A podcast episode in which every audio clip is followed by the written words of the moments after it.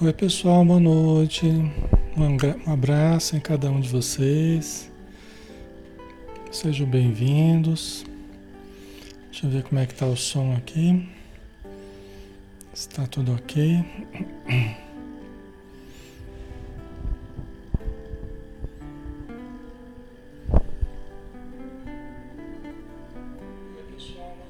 Tá bom, né? O som tá ok. Já deu para ver que tá, tá tudo ok. Muito bem, né, pessoal? Vamos começar, vamos fazer a nossa prece. Já estamos aí no nosso horário, né? Vamos iniciar o estudo da noite. Graças a Deus, mais uma semana, né, que está se findando.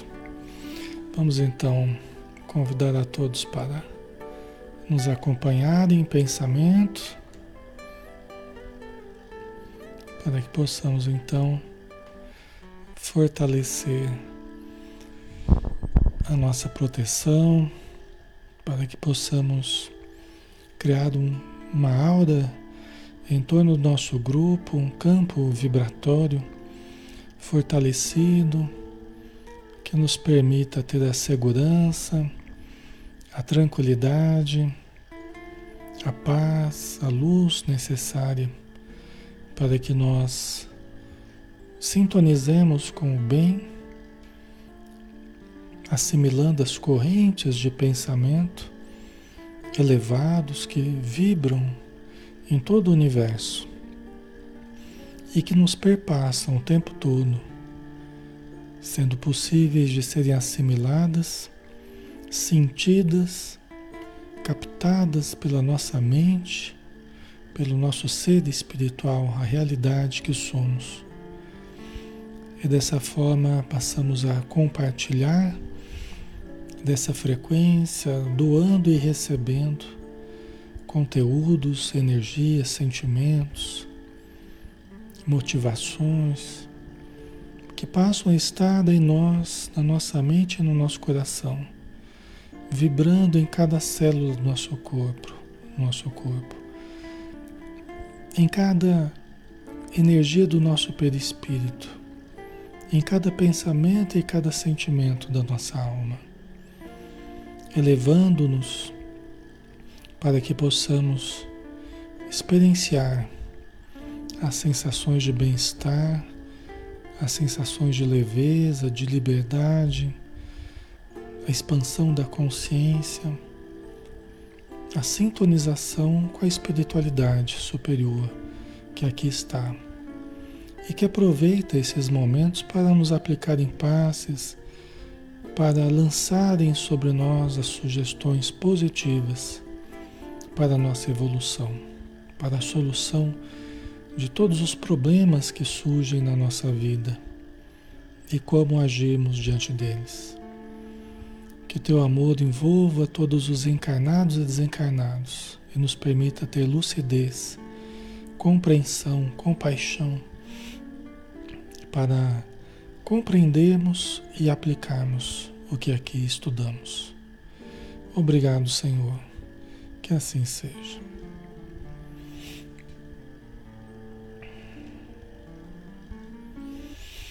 Muito bem, pessoal. Boa noite a todos. Sejam todos bem-vindos. Novamente, Alexandre Camargo falando, aqui de Campina Grande, em nome da Sociedade Espírita Maria de Nazaré. A gente está aqui todos os dias, de segunda a sábado, às 20 horas, estudando o Espiritismo, né? sempre um livro diferente.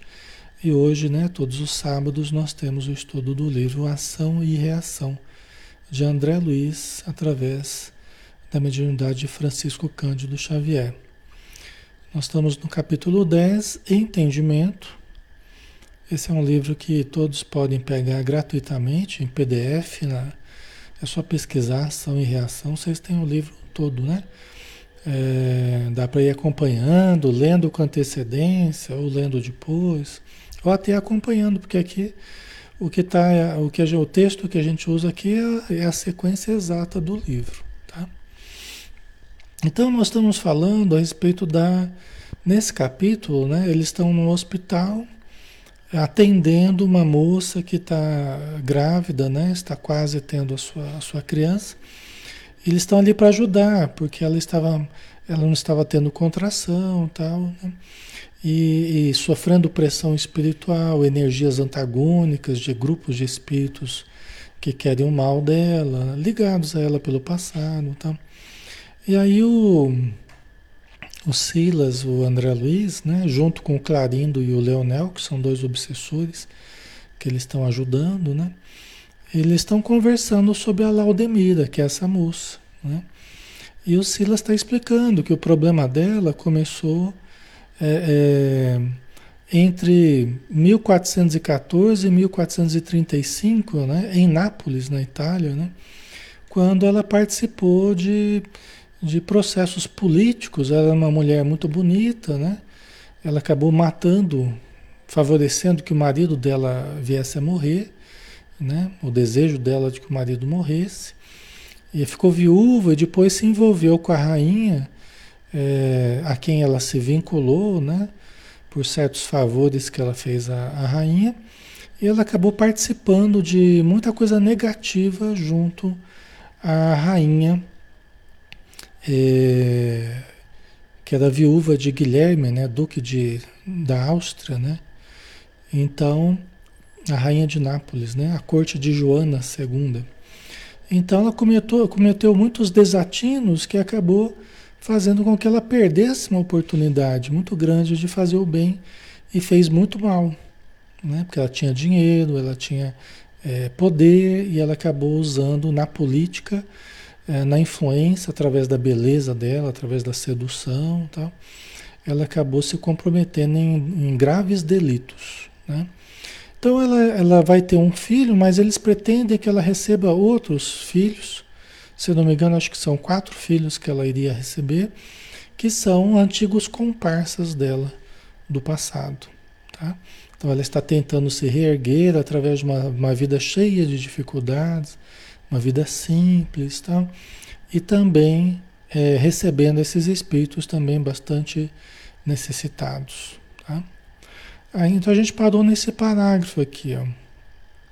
Menosprezou sagradas oportunidades de educação e beneficência que lhe foram concedidas pela bondade celeste, aproveitando-se da nobreza precária para desvairar-se na irreflexão e no crime, né? Então, ao invés dela, dela aproveitar a, a, os valores de educação que ela teve, né? É, é, e ajudar na educação geral, né? na beneficência e tal, o dinheiro que ela tinha, ela acabou se desviando para a nobreza precária, para o desvario e a irreflexão. Né? Então, é, foi uma perda muito grande. E você vê, né? É, no século XV até hoje, né? Ou seja, ela está pagando coisas de 500 anos atrás, né? Mais de 500 anos atrás. Você vê que nada fica, nada fica esquecido, né?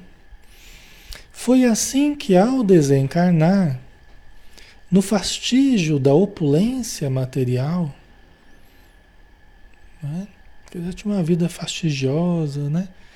É, é, é, opulenta, né?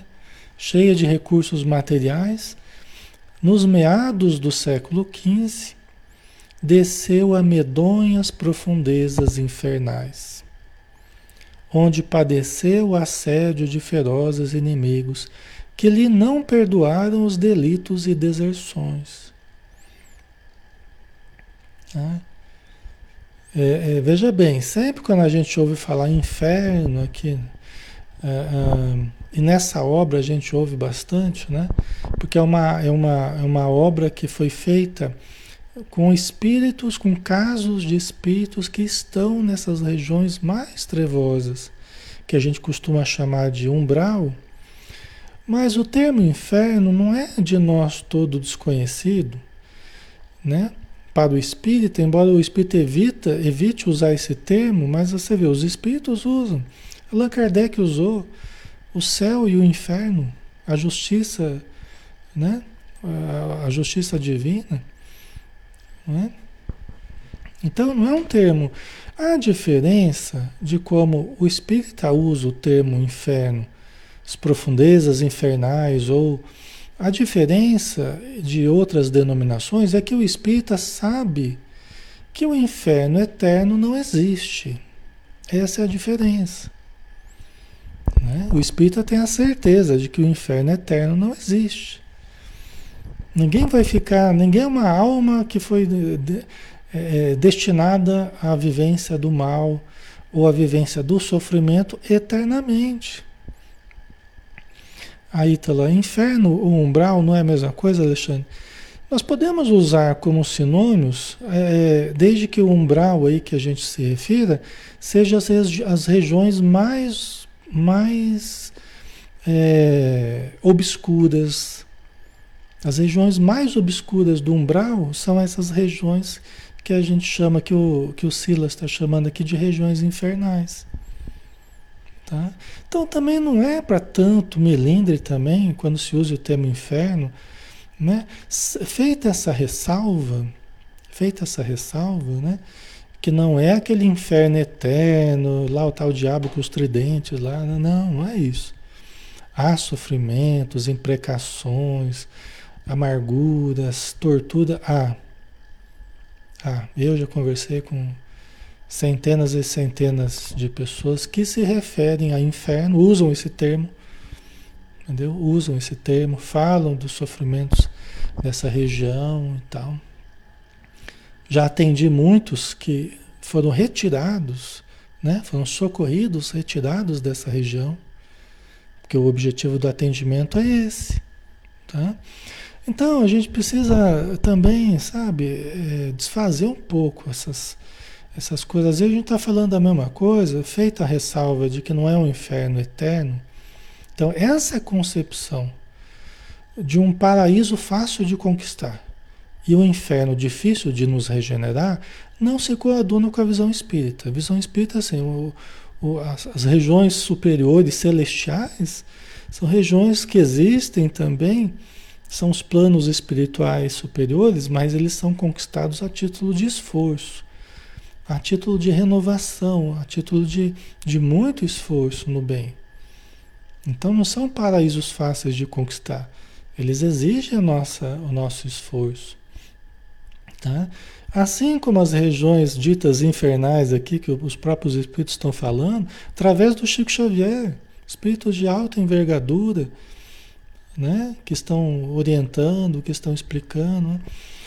Então, é, é, esse inferno existe, só que não é para sempre, né? Nós até já falamos, essa região, conforme a gente vai esvaziando essa região, por quê? Porque os seres, os seres humanos vão parando de preencher os infernos, né? Porque eles vão se melhorando e vão indo para outras regiões, vai deixar de existir. Nós não sabemos por quanto tempo mais ainda vai existir. Eu acredito que faz parte desse processo de, de, de transição que a gente está vivendo, eu acredito, pelo que a gente entende, né, pelas obras espíritas, tá? eu acredito que nessa transição deva-se é, é, diminuir muito, se não é, retirar de toda essa camada mais obscura, mais pesada. Né? Talvez a gente não consiga ainda desfazer de toda essa região. Tá? Mas pelo menos as regiões mais pesadas ou as regiões infernais, provavelmente, eu acho, pelo que a gente entende, provavelmente vai ser desfeita. Até porque os espíritos mais renitentes no mal, mais revoltados, eles vão ser conduzidos a, a outros planetas, né? Eles vão ser exilados em outros planetas. Então essa região mais obscura, ela deixaria de existir aqui na Terra. Tá? Tudo leva a crer que é esse processo. Muitos estão reencarnando, muitos não têm nem condição de reencarnar. Né? Eles só vão permanecer mais algum tempo aqui, algumas décadas, mas estão sendo conduzidos para outras regiões. Tá? Certo, pessoal? Faz sentido para vocês? Tá? Então, ela, a Laudemira, que nessa, no século, no século XV, né, 1500 mais ou menos, né, desceu a medonhas profundezas. Quando ela desencarnou, ela desceu a medonhas profundezas infernais, onde padeceu o assédio de ferozes inimigos, que lhe não perdoaram os delitos e deserções. Né? Quer dizer, o que fazer quando nós nos acompliciamos, nos tornamos cúmplices do mal, pedimos empréstimos ao mal, né? Quando a gente se vincula, o que fazer? Quando nós deliberadamente, né, por escolha nossa, por decisão nossa, por sintonia nossa, por interesse nosso, acabamos tendo, tendo como companheiros né, preferenciais os espíritos de uma condição inferior. O que fazer? Entendeu? Senão, depois da morte, a gente cair nos braços desses mesmos irmãos. Não é? Vocês entendem? Então, é, é, aquela história, ah, não, mas o céu e o inferno é só um estado consciencial. É bonito falar. Né? É bonito falar, só que começa, eu concordo, né? e a literatura concorda que começa dentro de nós, mas se estende em torno de nós. E você junta milhares, milhões de espíritos com o mesmo estado consciencial que, que nós. E o que que vira? Qual é o ambiente que vai formar? Você juntando milhões de almas que estão no mesmo estado consciencial que a gente. O que que vai formar? Vai formar uma paisagem de origem mental mais real enquanto manifestação da realidade mental, né? Porque a nossa mente, ela, nós absorvemos a energia e nós plasmamos a nossa realidade, seja na Terra, seja no plano espiritual, não é? Você quer mudar a habitação da pessoa, é, é, é interessante, quando né, faz visita assim, a pessoal que mora no, no, nas regiões mais precárias da cidade e tal, às vezes a gente começa a visitar pessoas e está uma, uma situação bem precária mesmo, né? A gente vai ajudando espiritualmente, ajudando até em termos de informação, começa a dar aquele apoio para a família, tá? já começa a mudar o ambiente.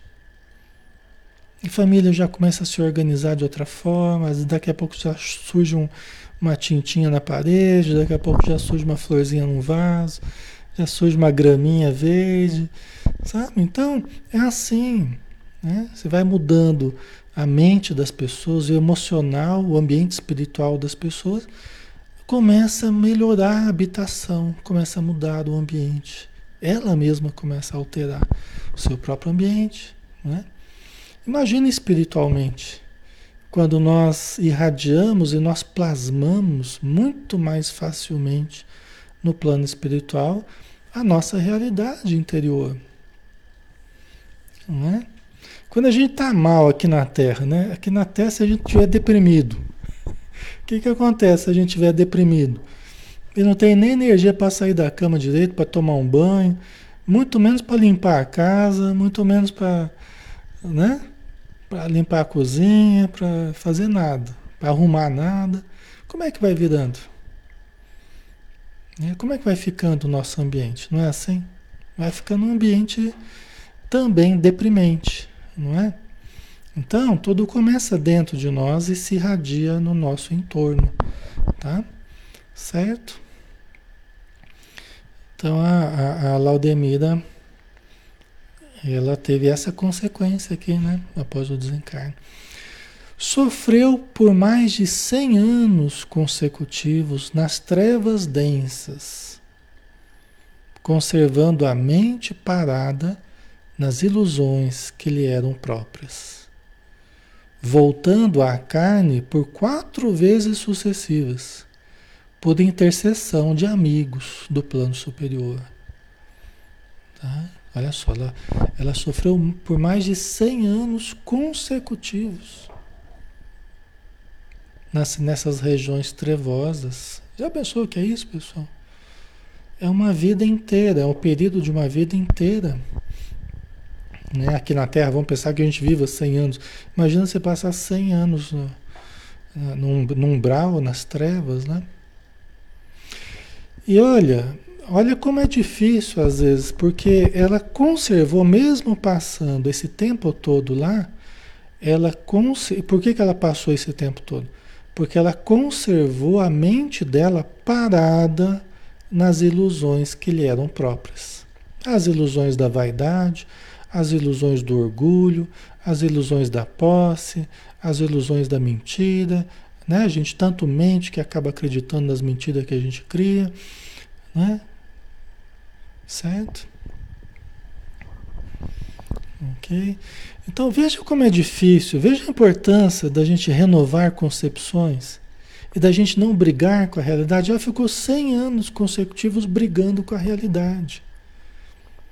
Porque para permanecer nessa região é porque ela ficou brigando com a realidade, inconformada diante da realidade, inconformada diante da justiça divina, inconformada sem fazer uma autocrítica, uma autoanálise da própria atitude.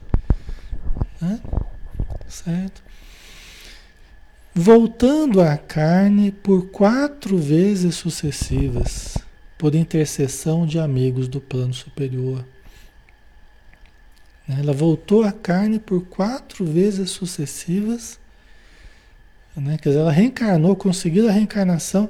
E veja que ela vinha direto do, do umbral das trevas, dos infernos. Ela vinha direto dessa região para a matéria. Não ia para nosso lar, para outros. A gente nem sabe se era no Brasil aqui, onde é que era. Provavelmente não era no Brasil, porque 500 anos atrás nem tinha Brasil, né? Isso é lá da Europa, né? É, ela era de Nápoles, lá da, da Itália, né? Mas, enfim, ela voltava à carne e saía da carne para a mesma região. Ou para uma região similar. Né? Só que ela fazia esses mergulhos na carne por ajuda dos, dos amigos do plano superior. Certamente pessoas que a amam, pessoas que que queriam seu bem, né? que querem o seu bem, tal, trabalhando por ela. Certo, pessoal? Ok.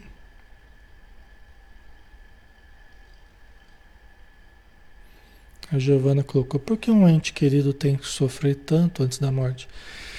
É que assim, é qualquer um de nós, Giovana, não é um ente querido ou não. Eu sei que foi alguém que que você amou muito, né? Mas é que é, é próprio do ser humano. Entendeu? É próprio do ser humano. E a gente perguntaria, então por que, que o ser humano, por vezes, precisa sofrer tanto antes da, antes da morte? Né? Então, para a gente entender isso aí, a gente teria que entender é, a justiça divina, né? a, a história da pessoa, o porquê, a, a vida que a pessoa teve aqui na Terra, né, as outras encarnações. Por isso que muitas vezes a gente não sabe exatamente o porquê de certos sofrimentos. Né? Mas sempre esses sofrimentos são justos, são necessários para melhoria, até para que a pessoa muitas vezes ela não tenha que ficar tanto tempo nas regiões umbralinas, ou não tenha que passar até pelas regiões umbralinas. Então muitas vezes sofre aqui na Terra né? gasta aquele fluido vital, passa as dificuldades, mas com auxílio da família, com médicos, com tratamentos, tal, né? Entendeu? Então é uma forma até de diminuir o impacto da desencarnação. Tá? Ok? Aí continuando aqui, né?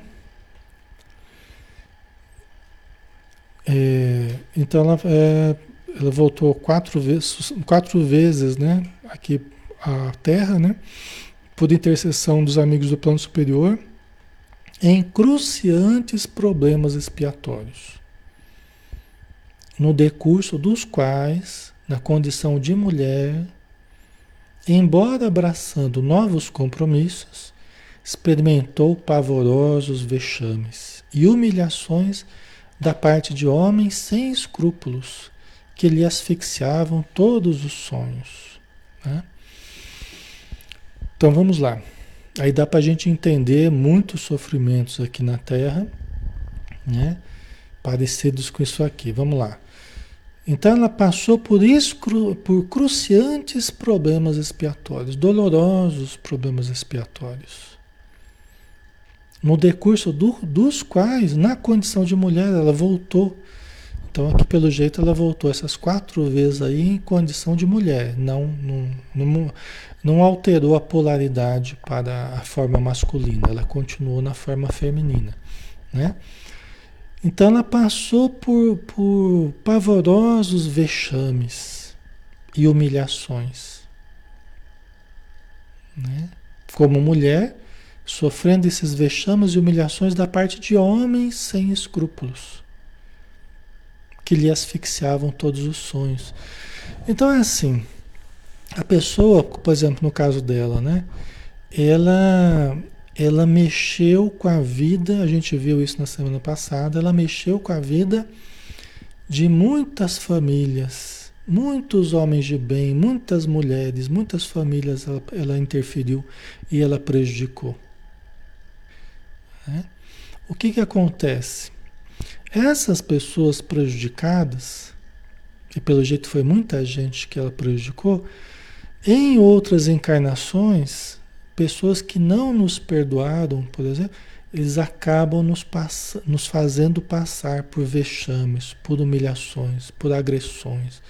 Uma porção de coisa com a raiva que nós geramos neles, por termos prejudicado a vida deles.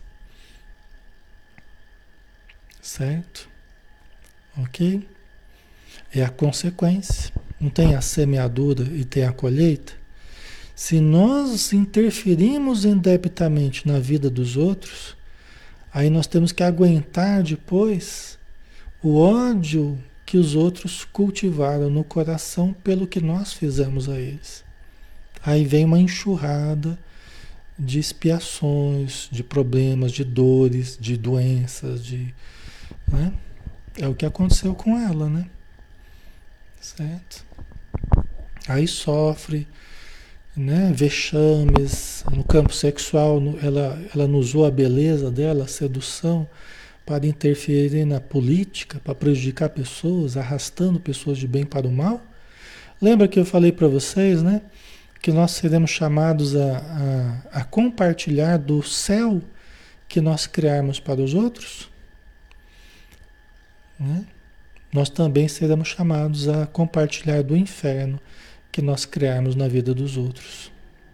Infelizmente, essa é a realidade. Entendeu? Nós seremos a lei de causa e efeito, nos faz, nos arrasta para o céu ou para o inferno que nós criamos na vida dos outros. Se por minha culpa pessoas estão vivendo um inferno hoje, às vezes literalmente mesmo, né?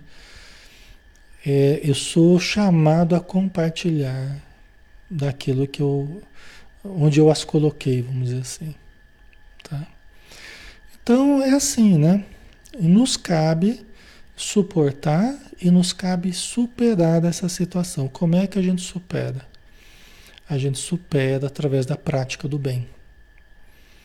Nos cansando do mal e começando a fazer o bem, percebendo que a prática do mal só nos leva à destruição, só cava o fosso mais fundo ainda.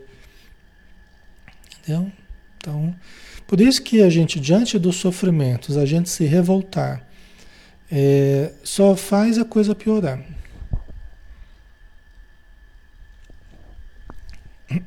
Certo? Só faz a coisa piorar. Tá? Então Deus é justo, absolutamente justo. Todos que estiverem hoje fazendo mal, semeando mal, gerando injustiça, gerando. Todos que estão fazendo isso deliberadamente serão é, vítimas, sofrerão as consequências disso ao longo dos próximos séculos e provavelmente milênios, porque tem certas coisas que não se desfaz tão rapidamente. Tá? Ok, pessoal? Tá claro? Hum.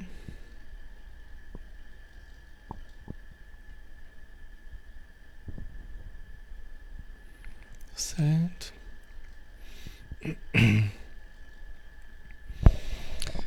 Então, são situações dolorosas, né? São situações muito dolorosas. Às vezes a pessoa, como quando criança, já nasce num ambiente hostil, uma menina, né?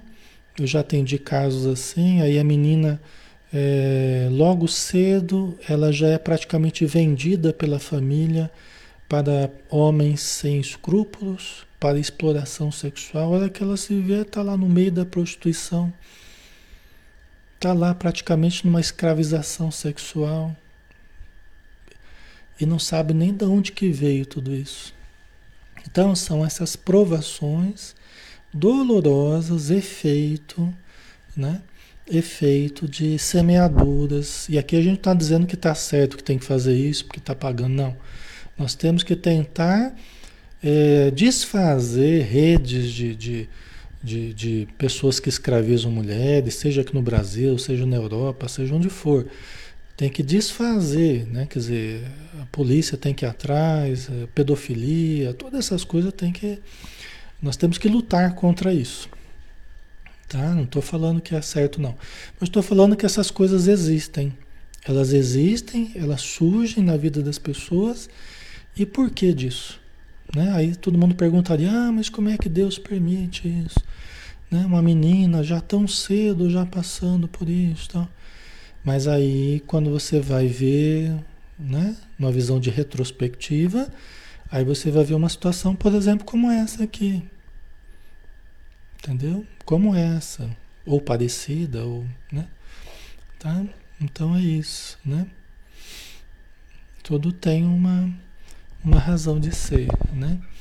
Mas no presente, vamos, a nossa sociedade tem que, de todos os modos, esclarecer, vigiar, cuidar, conselho tutelar, tem que usar tudo para tentar desfazer o mal. É uma luta constante. Eu vou colocar uma frase aqui, que é uma frase muito. É, que me chamou muita atenção, do livro Missionários da Luz, né? Que eu tô, tô relendo ele. É uma frase muito. Muito interessante, que dá a tônica assim do. dá a tônica do, do, de como é que os espíritos enxergam. Olha só. Só para vocês compreenderem isso que eu estou dizendo. Olha o espírito Alexandre, de vez em quando eu estou citando aqui o espírito Alexandre, né? É porque a gente vai relendo, então a gente vai. Tem coisas que vão chamando a atenção, né? Ele falou assim, ó. Não vivemos em paz, não vivemos em paz com esses focos de maldade organizada. Os espíritos superiores falando, não vivemos em paz com esses focos de maldade generalizada essas gangues espirituais ou materiais, que tem raízes na, no plano espiritual, né? essas quadrilhas, falanges de obsessores. Né? Os espíritos amigos não vivem em paz com esses focos de maldade organizada. Aí ele continua: compete-nos lutar contra eles até a vitória completa do bem. compete-nos lutar contra eles até a vitória completa do bem. Vocês entendem? Então, olha a visão espiritual. Né? O espírito Alexandre, com é um espírito de muita luz aqui, que o André Luiz, nesse livro, ele, ele acompanhou esse espírito. Né? Tá? Então, esse, lógico que esse lutar contra eles não é esmagá-los, não é né, gerar tormentos para eles, não é isso. Mas é o tempo todo, pessoal, o mal tentando gerar destruição, tentando arrastar pessoas para o desequilíbrio e o bem tentando desfazer as obras do mal, tentando é, puxar para o outro lado. Essa aqui é a luta do bem contra o mal. E ela é real, pessoal, muito mais real do que vocês imaginam. Entendeu? Do mesmo jeito que tem organizações voltadas para o mal, tem essas organizações voltadas para o bem, é, o tempo todo tentando desfazer as consequências do mal, tentando desfazer as, as causas do mal, tentando, né, não fazer, é, tentando ajudar as pessoas para que elas não caiam nas teias do mal. É o tempo todo. É uma luta sem tréguas. Tá? Ok. O Ailton, para um mundo melhor depende da extinção desses horrores. Exatamente. Isso mesmo. Perfeitamente. Tá? Então passa por uma organização nossa voltada para o bem legitimamente. Usar a inteligência, usar a moralidade, usar recursos de todos os tipos para coibir ações do mal, né? coibir elementos que notadamente possam vir a fazer mal, né? É, é, em todas as esferas, em todas as esferas. Então isso cabe à sociedade, cabe aos países criarem mecanismos para coibir a ação do mal. Infelizmente o mal está muito enraizado né? Porque essa nossa realidade, né? A obsessão muito enraizada em todas as, todas as instâncias, né? Mas vai ter que é uma árvore que o pai não plantou, né? Toda árvore que o pai, meu pai não plantou, será arrancada, né? Toda árvore que meu pai não plantou será arrancada, ou seja, todo mal que não é obra do, do, de Deus, do bem, né? Toda expressão do mal terá que ser arrancada. Tá? E isso geralmente é com sofrimento, é com, né, as dificuldades aí, né? Lembrando que essas expressões, muitas vezes do mal, também estão dentro de nós, através de maus hábitos, maus pensamentos, atitudes odientas, raiva, ódio, né? Melindre, isso tudo também está em nós, né? Não é só o outro ali, não, nós também. Então essa árvore dentro de nós também nós temos que arrancar Tá? Não é o mal no outro só, né? Mas é, é todas as expressões que nós temos que gerar luz para desfazer as nossas sombras, tá? Então, para nós, em primeiro lugar, é isso que importa, né? É, são as nossas expressões. É o mal que ainda existe em nós. São os vazios, são os, né? Tá, pessoal? Então aqui a gente está falando porque já que o assunto tocou, então a gente está dando, está contextualizando a coisa, né? Mas o que mais interessa para nós é o mal que existe em nós, porque se cada um fizesse isso, aí o coletivo ia refletir essa mudança de cada um, né? Tá? Então ela teve essas quatro existências aí, né? E aí é, é, bem difíceis, né? Mas, perguntou Hilário, de cada vez que se retirava da carne, que ela morria, né? Nas quatro existências a que alude, a que você está falando, continuava ligada às sombras? O Hilário perguntou, né? Ela saía da matéria e estava ligada às sombras? Como não? exclamou o assistente. Quando a queda no abismo é de longo curso, ninguém emerge de um salto. Aí está uma outra lição preciosa, né? Quer dizer, sempre que ela saía ali, ela estava ela estava ainda envolta em sombras. Ela se vinculava às sombras. Aí o, Hilário perguntou, né? Aí a resposta do, do Silas, né? Como não? Quer dizer, quando a queda no abismo é de longo curso, e foi o caso dela, porque ela ficou muito tempo na revolta, muito tempo na, nas trevas, né? A saída do abismo, ela não se dá de um salto. Papuf, tchum, e sai. Não é assim. É uma saída progressiva. É uma melhora progressiva. A natureza não dá saltos.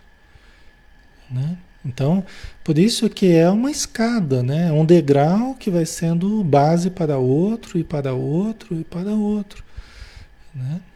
Há que se respeitar a progressividade da vida, mesmo dentro de nós, né? Certo, pessoal? Tá? Então, por isso que a gente não deve ir muito fundo, né? Por isso que a gente não deve ir muito fundo, porque a subida é árdua. Não devemos pedir empréstimos ao mal. Né? Não, não, devemos nos acompliciar com o mal, porque a subida É difícil depois. A saída do abismo é difícil. Ela naturalmente entrava pela porta do túmulo e saía pela porta do berço, das regiões infernais, né? Ela, ela, ela entrava nessas regiões pela porta do túmulo, né? Morria tá? e saía dessas regiões pela porta do berço, reencarnando, transportando consigo desajustes interiores que não podia sanar de momento para outro. Então ela trazia desajustes, desencarnava e reencarnava, mas continuando com desajustes interiores que ela não, não tinha condição de sanar de uma hora para outra. Entendeu? Então, é lógico que a pressa é nossa, né? A gente não pode de uma hora para outra. Só que qual é a velocidade com que a gente vai sair da situação mais precária? É nós é que vamos dizer. Qual é a velocidade com que a gente vai melhorar? Nós é que vamos dizer. Qual é o tamanho do empenho que eu vou ter para a minha melhora? Qual é o tanto de energia que eu vou que eu vou investir para a minha melhora? Qual é a boa vontade, o tamanho da boa vontade que eu vou que eu vou empreender para a minha melhora? A pressa é toda nossa. Deus, Deus nos aguarda. As leis divinas estão agindo dentro e fora de nós. Deus está nos educando. Mas a pressa, a velocidade, não adianta a gente ficar ansioso. Ai meu Deus, eu tenho que sair logo. a ansiedade aí é a vontade de passar logo por esse processo todo, né? Isso a gente chama de ansiedade. Só que não adianta a gente também fazer uma coisa atabalhoada. Nós vamos ter que aprender a conquistar a paz. Nós vamos ter que aprender a sedimentar a paz dentro de nós. A paz advinda de uma consciência reta, a prática do bem, uma vida disciplinada. Nós temos que aprender a sedimentar a paz dentro de nós. Não adianta a gente sair atropelando as coisas com pressa de melhorar, não é assim. Tá? É de uma forma organizada, de uma forma serena. Né? Por isso que não é fácil. São muitas conquistas a realizar, na verdade. Né? Não é só uma conquista ou outra. É um crescimento global. É um crescimento orgânico, né? são várias partes. É, é, é uma expansão global do nosso ser. Né? Não é só uma coisinha ou outra. São muitas coisas a considerar. Olha quantas coisas a gente tem estudado aqui todo dia, gente. Só nesses últimos meses aí, nesse último ano. Olha quanta coisa. Mas isso aqui ainda é, uma, é um pouquinho diante do muito que a gente ainda tem para estudar e além de estudar, aplicar, vivenciar, fixar, né? Há, há que se considerar muita coisa, né? Só que ao mesmo tempo dá para a gente resumir, é prática do amor, nas suas multiformas, né? nas suas multifaces. Tá? Então, é, é, é a gente fazer cada dia aquilo que a gente deve, aquilo que a nossa consciência nos aponta. Só isso. Vamos fazer a cada dia o que a gente tem que fazer, passo a passo, um dia de cada vez. Vamos tentar ser feliz hoje. Vamos tentar orar hoje, vamos tentar ler hoje, vamos tentar meditar hoje, vamos tentar perdoar hoje, vamos tentar compreender hoje. Amanhã é outro dia. A cada dia basta o seu mal, a cada dia basta as suas necessidades, né? Como Jesus falou, não é assim? Né? É um pouquinho hoje, um pouquinho amanhã. Quem faz o que pode, faz o que deve. Né? Então, um dia de cada vez. Tá? Aí, continuando, né? Nós temos um tempinho ainda. Se a situação era assim inalterável, ponderou o meu colega Hilário, né? Quer dizer, se a situação não mudava, para que retomar o corpo físico? É as perguntas que a gente faria, né? Não é a pergunta que a gente faria? Por isso que é legal o André Luiz, o Hilário, né? Porque eles são são como a gente, né? eles fariam essas perguntas aqui. Então, você bate e volta lá, vai para a matéria, vai para o plano espiritual e está quase do mesmo jeito, para que voltar? Para que retomar o corpo físico? Né? Não lhe bastaria sofrer na dolorosa purgação daqui, do plano espiritual, sem renascer na esfera carnal? É interessante a pergunta, né? Para que reencarnar então? Né? A resposta. A observação é compreensível, ajuntou Silas, paciente. Entretanto, nossa irmã, com o amparo de abnegados companheiros, voltou ao pagamento parcelado das suas dívidas. É, quer dizer, tem, tem a sua lógica o que você está falando, né, Hilário? Só que com a ajuda né? Mesmo que ela tenha, ela voltasse e voltasse quase do mesmo jeito, mas ela de certo modo ela estava fazendo um pagamento parcelado das dívidas dela, com o amparo de abnegados companheiros, que ela teve ajuda espiritual, ela teve pessoas que ajudaram nessas encarnações e pessoas que a fizeram pagar algumas dívidas aí parceladas, né? parte da dívida dela. Tá? Não é de uma vez também que a gente paga tudo. Né? Não é assim, pessoal, que ah, eu vou numa encarnação só para pagar as minhas dívidas. Não, você tá, vai pagar uma parte. É aquele, é aquele boleto que parece um livro, né? Mas aqui no caso dela foi uma situação bem complicada, não é sempre assim também, né? reaproximando-se de credores reencarnados. Quer dizer, alguns credores dela, quando ela voltava para a matéria, alguns credores dela estavam reencarnados. Outros deviam estar no plano espiritual, alguns estavam reencarnados. Então ela acabava reencontrando alguns credores dela, pessoas a quem ela prejudicou. É, não obstante, mentalmente jungida aos planos inferiores, desfrutando a bênção do ouvido temporário, quer dizer, intimamente, né, mentalmente, ela ainda estava ligada aos planos inferiores. Né? Ela ainda estava ligada aos planos. Alexandre, como é que a gente percebe a pessoa que ainda está muito ligada aos planos inferiores? É a pessoa que aqui na Terra pode ter muito, muita vontade de vingança, é a pessoa que conserva, guarda muito sentimento de ódio sobre todo mundo, é, tem iniciativas assim negativas, às vezes ainda tem reações negativas de querer prejudicar as pessoas, né, de querer fazer mal, de querer né, revidar, como a gente falou, né? Então tem várias coisas negativas que a pessoa ela, ela vai expressar. Por quê? Porque essa é a realidade dela ainda da pessoa. Então ela se vincula ainda, ela sintoniza ainda facilmente com as esferas sombrias, porque ela nunca se desligou das, das esferas sombrias. Tá? Então, é, é, ela estava ainda ligada a essa região, né?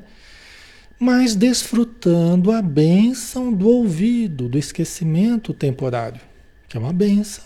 Aqui é uma outra lição, é uma bênção a reencarnação. Imagina se ela ficasse lembrando lá do século XV, lá do século XV, o que ela fez e tal. Né? Então, a benção do esquecimento temporário. Com o que lhe foi possível angariar preciosa renovação de forças. Quer dizer, olha só a benção, olha a benção da reencarnação. Olha a benção da reencarnação. Né? Mesmo que ela ainda tivesse um estado precário, o fato dela mergulhar na matéria, recomeçar uma nova vida, esquecer temporariamente 50, 60, 70 anos, a gente não sabe, no caso dela, né? Já era um impulso, renovando suas forças, tá? Ok? Vamos ver se a gente anda mais um pouquinho, às vezes vai respondendo as perguntas de vocês aí. Mas sempre conseguiu ressarcir de alguma sorte os débitos em que se emaranhou? Né? Deve ter sido o Hilário aqui que perguntou, ele não sabe. Mas sempre, sempre conseguiu ressarcir de alguma sorte os débitos em que se emaranhou. Quer dizer, nessas quatro encarnações que ela teve, ela conseguiu é, é, pagar de alguma forma os débitos que ela, que ela, que ela adquiriu, né? De alguma sorte, sim. Quer dizer, de certo modo, sim. Por quê? Padeceu tremendos golpes no orgulho que trazia cristalizado no coração. Geralmente é esse o problema. Um grande orgulho, uma grande vaidade, um grande egoísmo. Né? Então essas dores, sofrimentos, vexames, né? para que que é? Para ir quebrando o orgulho, para ir quebrando a vaidade, a presunção, né? Da pessoa ser melhor do que os outros, né? Porque lá na Itália ela era fazia parte da corte lá, tal, e ela pintou e bordou, né? Mas aí ela passa por essas essas experiências dolorosas para ir quebrando o orgulho, para trabalhar a humildade. Porque sem a humildade fica difícil reerguer. Sem a humildade fica difícil recomeçar. Porque com orgulho a gente se acha maior do que Deus, a gente se acha maior do que a vida, maior do que as leis divinas, maior do que todo mundo, aí fica difícil. Né? Com humildade, a gente percebe que nós não somos nada diante de Deus assim, que Deus tudo sabe, mas Ele nos ama. Né? A gente precisa conhecer das leis divinas, elas são perfeitas. Eu preciso então ser obediente às leis divinas. O meu orgulho diz que não, que eu tenho que me revoltar, né? Contra as leis divinas ou contra a vida, né? Esse é o problema, né? Do ego, né? O ego ferido, melindroso, né? Tá ficando claro, pessoal? Faz sentido? Tá? Esse é o problema, pessoal. O orgulho nos leva à revolta, e a revolta atrasa a nossa vida. A revolta só nos faz mal, só nos prejudica. Né? Agora, a gente entender assim: olha, eu não sei exatamente o porquê eu estou passando pelas coisas que eu estou passando, mas eu sei que Deus é Pai. Deus é perfeito, soberano, é justo, bom, misericordioso. Eu sei que eu estou tendo mais do que eu mereço. E eu sou grato a Deus, porque me deu a vida, me deu recursos para eu pagar as dívidas que eu tenho certamente. Porque se hoje eu tenho defeitos, imagina no passado como é que eu era. Então, se eu estou passando por essas coisas, é porque eu estou precisando passar por isso. Estou precisando me aperfeiçoar.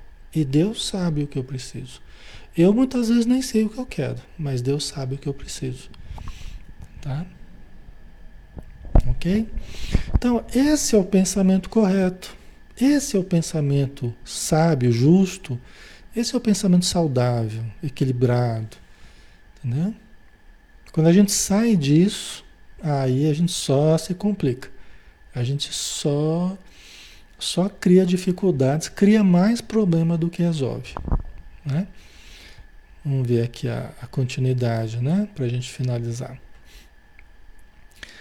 Contudo, a par disso, quer dizer, né, ao mesmo tempo que essa situação que ela pagou ah, dolorosas né, situações, contraiu novas dívidas, de vez que em certas ocasiões não conseguiu superar a aversão instintiva diante dos adversários aos quais passou a dever trabalho e obediência.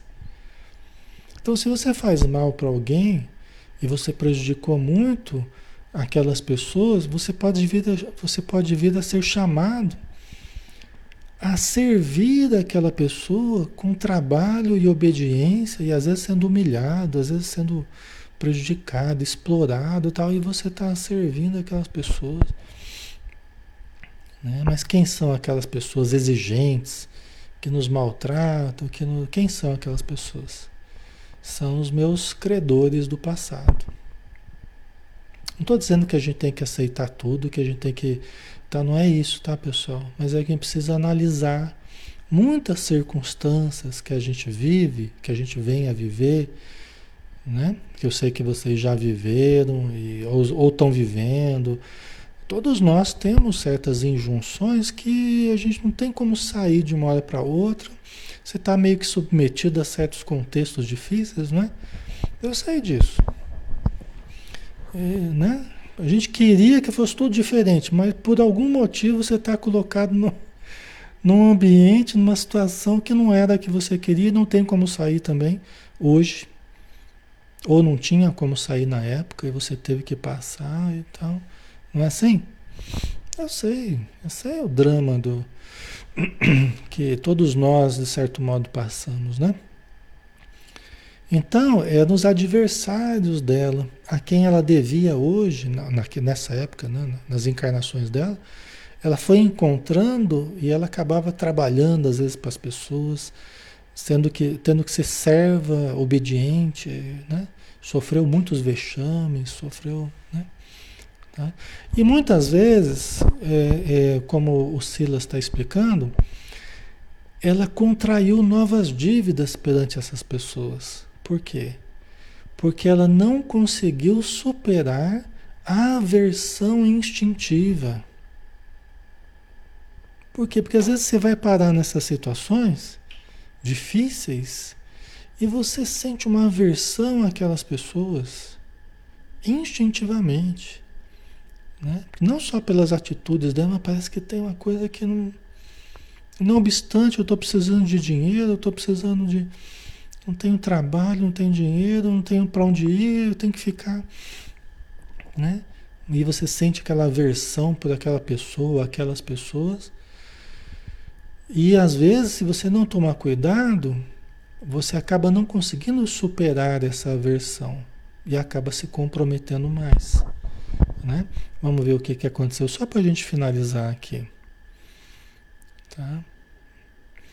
Chegando ao infortúnio de afogar uma criancinha que mal ensaiava os primeiros passos, de modo a ferir a senhora da casa em que servia de ama, tentando vingar-se de crueldades recebidas. Veja bem, ela estava servindo numa casa, estava sofrendo crueldades daqueles seus credores do passado, mas ela não conseguiu superar, ela não conseguiu é, aceitar até perdoar aquela crueldade que estavam tendo com ela e resolveu, olha a coisa infeliz, atitude infeliz. Isso, esse é o grande perigo de quando a gente recebe o mal.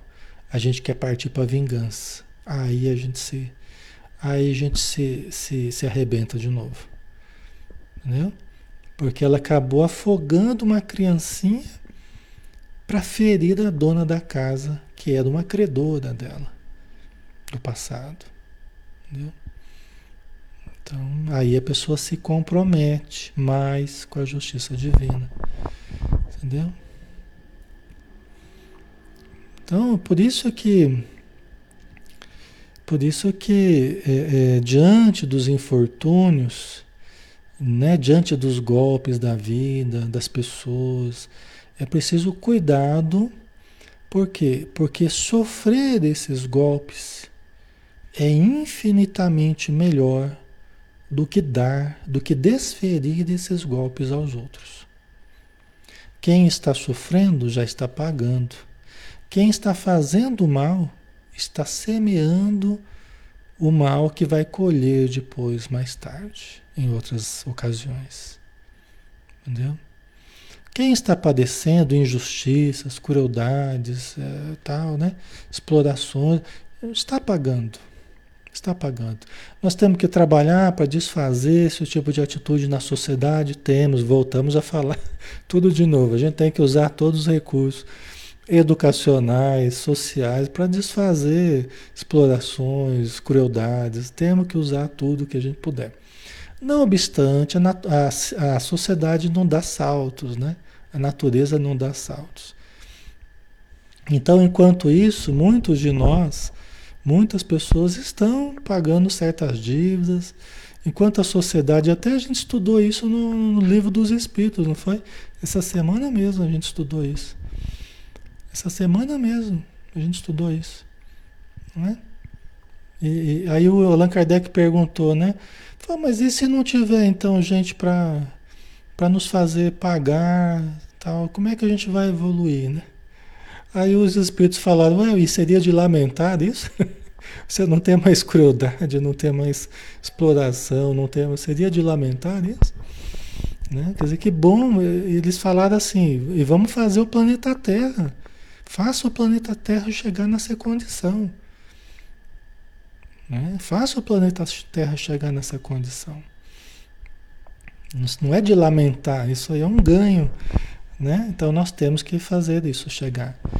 A gente começa a fazer isso nas nossas próprias casas. Né? Aí que está a questão. A gente quer a mudança de todo mundo, a gente quer a mudança da sociedade, a gente quer. Mas e em casa? Como que é em casa? Né? Como que é o tratamento com as pessoas? Como é que é as pessoas que eventualmente nos sirvam? Né? Quer dizer, como que é quando eu tenho um certo poder? Quer dizer, eu estou é, mudando, eu estou ajudando, eu estou é, sendo mais maleável, mais flexível, mais bondoso, mais generoso, mas é, esse é o nosso desafio. A sociedade vai mudar. Pô, se eu tenho informação e eu não tiver colocando em prática, como é que eu vou cobrar da sociedade, dos outros, uma mudança de fora para dentro, se eu mesmo não estou conseguindo fazer? Entendeu? Então, o Espiritismo ele deve, ele deve ir trabalhando dentro de nós, né? Aqui não é uma, uma apologia à, à, à, crueldade de forma alguma, que a pessoa está pagando, tem que fazer ela pagar mesmo, não, para ela evoluir mais rápido, né? O Evangelho fala assim, o Evangelho segundo o Espiritismo tem uma lição lá que explica bem isso. Né? Não é porque a gente sabe que a pessoa está sofrendo, ela está pagando dívidas passadas, que nós vamos ajudar ela a pagar mais rápido, fazendo mal, aumentando o peso sobre os ombros dela. Né? É, né? Pelo contrário, isso ajuda para que a gente entenda né, as situações difíceis que ainda existem no planeta. Tá? Mas não é que a gente vai fazer o mal para os outros para eles pagarem mais rápido as dívidas dele. Né? Quer dizer, isso seria um grande equívoco. Tá? Já está pesado para a pessoa. Eu vou lá e vou aumentar o peso sobre os ombros da pessoa. Né? Não tem sentido nenhum. Né? Certo, pessoal? Ok? Então nós vamos finalizando, né? Já estamos na, no nosso horário aqui. E o caso, a gente ainda vai continuar mais um pouco aí para entender o caso dela, né? É, eles vão fazer algumas perguntas ainda para o Silas, então vamos devagarzinho, a gente vai a gente vai compreendendo melhor, tá? Mas tem bastante informação hoje, muita coisa, né? Muita coisa diferente, imagino que que foi falado aqui que ajuda a gente a, a se localizar melhor, né? Perante a, a justiça divina, né? É. Então vamos lá, né? Vamos agradecer então a Jesus, a espiritualidade, a Maria de Nazaré, mentora da nossa casa espírita, que nos ajuda em tudo que nós pedimos em toda a nossa busca de melhoria, de recursos para a nossa renovação, para o nosso aprendizado, para o nosso crescimento, nos dando as possibilidades de identificarmos o bem possível a nós de realizarmos, dentro e fora de nós, sendo mais humanos, sendo mais amorosos, mais justos, mais misericordiosos, mais fraternos, que é o que nos cabe fazer, exercitar. Então, obrigado, Senhora, que possamos lembrar do teu exemplo, o exemplo do nosso Mestre Jesus, passando pelas maiores injustiças, dores, perseguições, humilhações, torturas mas exalando o amor, exalando a compaixão, exalando o perdão, expressando a luz que existe no coração que cultiva o bem.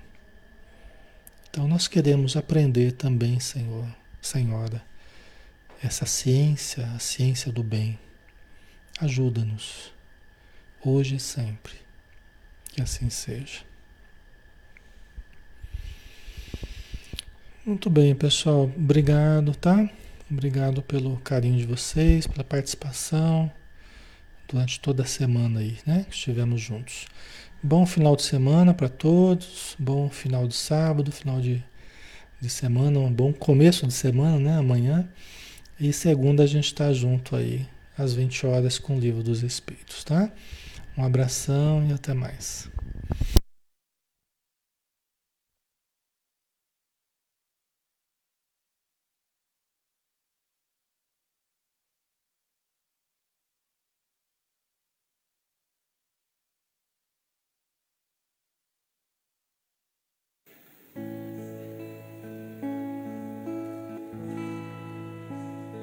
Senhor meu Deus, quando eu maravilhado fico a pensar nas obras de tuas mãos, estrelas mil a cintilar no espaço de teu poder em manifestação. Então minha a ti, Senhor.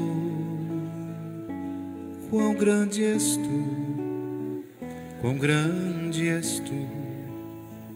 Então minha alma canta a ti, Senhor. Quão grande és tu, quão grande és tu.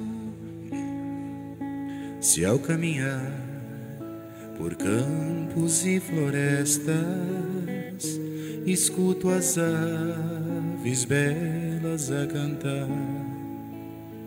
Se estendo o olhar do alto da montanha e a fonte além, eu ouço a murmurar. Então minha alma canta a ti, Senhor. Quão grande és tu, quão grande grande és tu. Então minha alma canta a ti, Senhor. Quão grande és tu, quão grande és tu.